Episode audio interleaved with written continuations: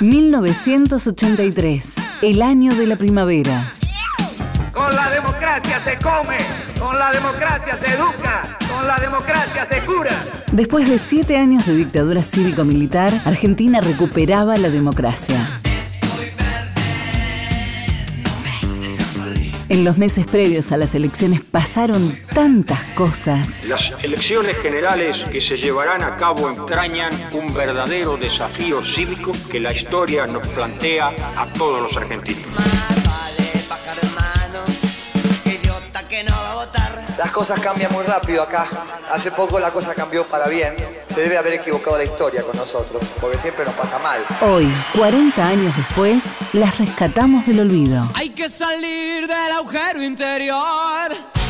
1983, el año de la primavera.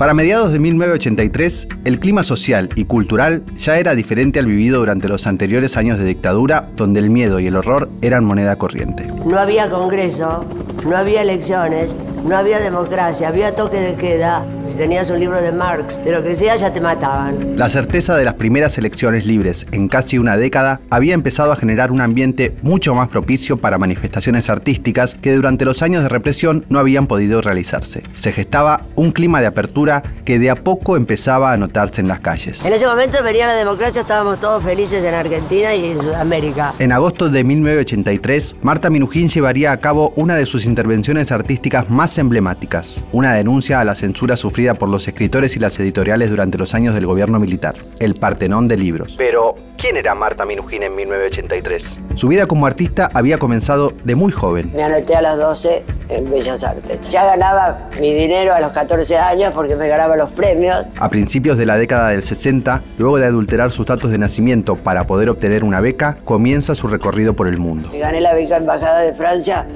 tirando pasta en el piso, en la boca, porque hacía unos cuadros con materiales diversos, con carbón y cosas así.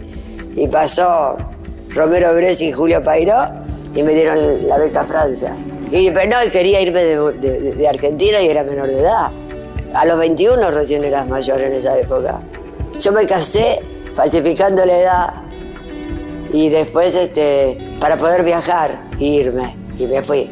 En París Viviría durante varios años hasta que su instinto y las amistades que hizo en esa ciudad le indicaron que el eje de la vanguardia artística de la época se había mudado a Nueva York. Allí se dirigió, no sin antes realizar una de sus primeras performances, la quema de toda su obra hasta el momento en un baldío de la capital francesa. En el tercer año quemé toda mi obra que había hecho, las llevé a un terreno baldío y la quemé. Eso me hizo famoso, salí en todos los diarios de Europa y en París me renovaron la beca dos, tres años. Pese a haber vivido durante varios años de la década del 60 entre dos de las ciudades más importantes del mundo artístico, Marta siempre eligió volver a la Argentina. Y porque es mi patria y es mi tierra. Eh. Y nací acá y me encanta. Este país me parece divino. Será aquí, en Buenos Aires, durante los años del Ditela, que realizaría una de sus obras más icónicas, La Menezunda. Fue una representación abstracta de cómo era Buenos Aires. Había un túnel de neón que representaba la calle Lavalle un dormitorio con una persona, una pareja viva. Después te metías en la cabeza de una mujer gigante, toda rodeada de maquillaje que te maquillaban. A mediados de los 70, a contramano de lo que hicieron muchos artistas y militantes, Marta elige volver al país. Bueno, justo llegué acá en el 76, creo. Y nada, estuve encerrada todo el tiempo y, salí por el mundo a hacer performance afuera. Tras la derrota en Malvinas y el anunciado final de la dictadura cívico-militar, con el llamado a las primeras elecciones presidenciales libres en nueve años, comenzó a rondar en su cabeza la idea de realizar una obra monumental, emblemática y efímera que diera cuenta del momento que se estaba viviendo en Argentina y a la vez dejara testimonio de lo que habían sido los años del horror. Seis meses antes ya asumí Alfonsín, ya se sabía, entonces yo ya lo empecé a armar homenaje a la democracia. Con este marco de aparente libertad y renacer democrático, Marta impulsa por propia iniciativa la realización de El Partenón de Libros Prohibidos. Es decir, yo no lo invento. Me, viene como en el inconsciente de los argentinos.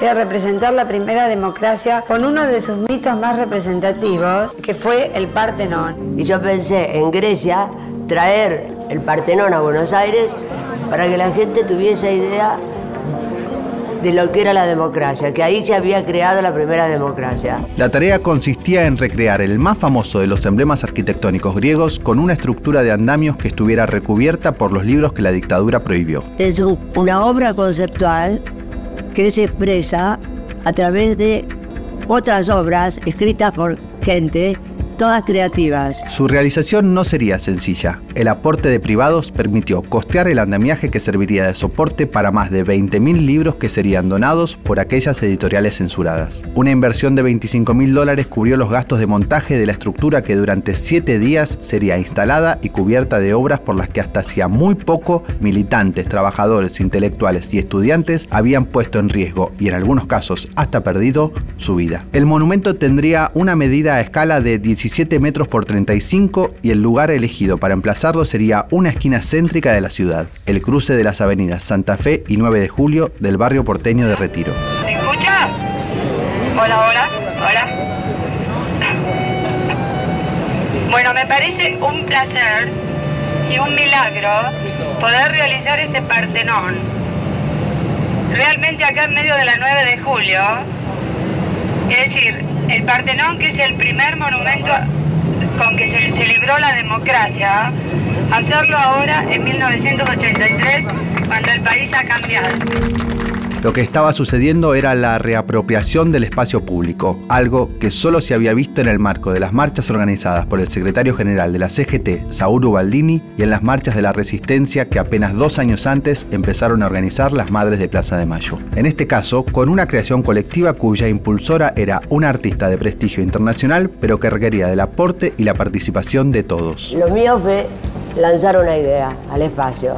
Ya la gente que, que transita por el Partenón se convierte en arte y todos los que miran desde afuera parece que las personas fuesen puestas por mí, pero en realidad son espontáneas. Durante esa semana el esqueleto metálico fue cubierto de libros que aún integraban las listas de publicaciones prohibidas por el gobierno de facto. El hecho artístico se completaría el último día cuando los que se acercaran al lugar retiraran los libros que durante esa semana habían vuelto a ver la luz después de tantos años de oscuridad. no se movía así con grúas a la 9 de julio porque quería hacerlos oscilar se depositó y toda la gente se empezó a llevar los libros. En tres horas y media no había más. Era muy emocionante, la gente lloraba. Más de 25 años después, Minujín sería convocada para repetir la experiencia del Partenón de Libros en el marco de la decimocuarta edición de Documenta Kassel, una de las bienales artísticas más relevantes del mundo. Desde entonces, la obra forma parte del imaginario cultural de los argentinos y desde su realización pasa a integrar uno de los hechos artístico-políticos más importantes de nuestro país. 1983, el año de la primavera. Texto e informe, Fran Aquino. Producción, Leo Acevedo, Fran Aquino y Carlos Uboski. Edición, Ignacio Guglielmi. Una producción del área de medios digitales de Radio Nacional.